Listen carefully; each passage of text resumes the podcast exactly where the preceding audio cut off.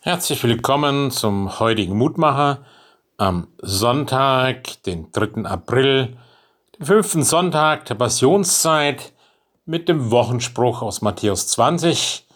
Der Menschensohn ist nicht gekommen, dass er sich dienen lasse, sondern dass er diene und gebe sein Leben zu einer Erlösung für viele. Oh ja, ein Wort, das uns klar macht, Gott verändert in Jesus Dinge, die wir herkömmlich wirklich anders sehen, auch in Bezug auf Religion und Glauben. Normal wäre doch Gott ist der Herr, der Herr hat das Sagen, wir haben zu folgen, zu dienen. Oben wird regiert, unten wird reagiert.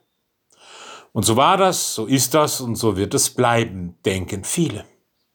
Und so stellen sich Menschen auch den Glauben der Christen vor und rebellieren dagegen, und mit Recht würde ich sagen.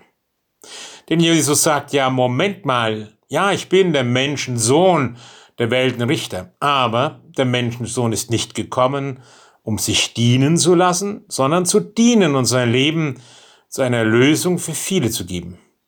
Da muss man einen Moment innehalten. Denn es ist eigentlich eine Revolution, eine Revolution der Gottesvorstellung. Gott fordert nicht auch, wir haben zu gehorchen, sondern er dreht alles um. Er sieht uns, er liebt uns, er kommt und verändert das Verhältnis zwischen Gott und den Menschen, indem er Mensch wird und für die angeschlagenen Menschen lebt, leidet, getötet wird und aufersteht. Diese Art von Erlösung heilt die tiefsten Wunden, auch die Wunde des Todes.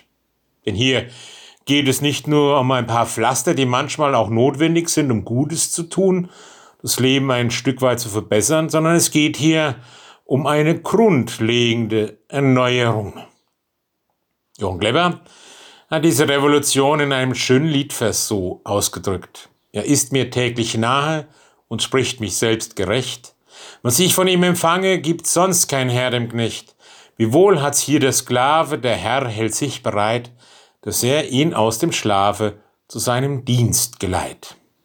Sie merken, das ist gar nicht so leicht, wenn wir dann nur auf unser Verdienst im Guten, im Sozialen, im Leben hinweisen. Vielleicht verändern wir uns mehr, wenn wir statt guter Vorsätze uns wirklich von Jesus dienen lassen. Und so bitte ich dich, lieber Herr Jesus, lass mich durch dich einen neuen Blick auf Gott gewinnen, auf die Welt, den Glauben, auf das Sein und dass du einer bist, der für mich gekommen ist, mir dient, um mir Gutes zu tun für Zeit und Ewigkeit. Amen. Es grüßt Ihr Roland Friedrich Pfarrer.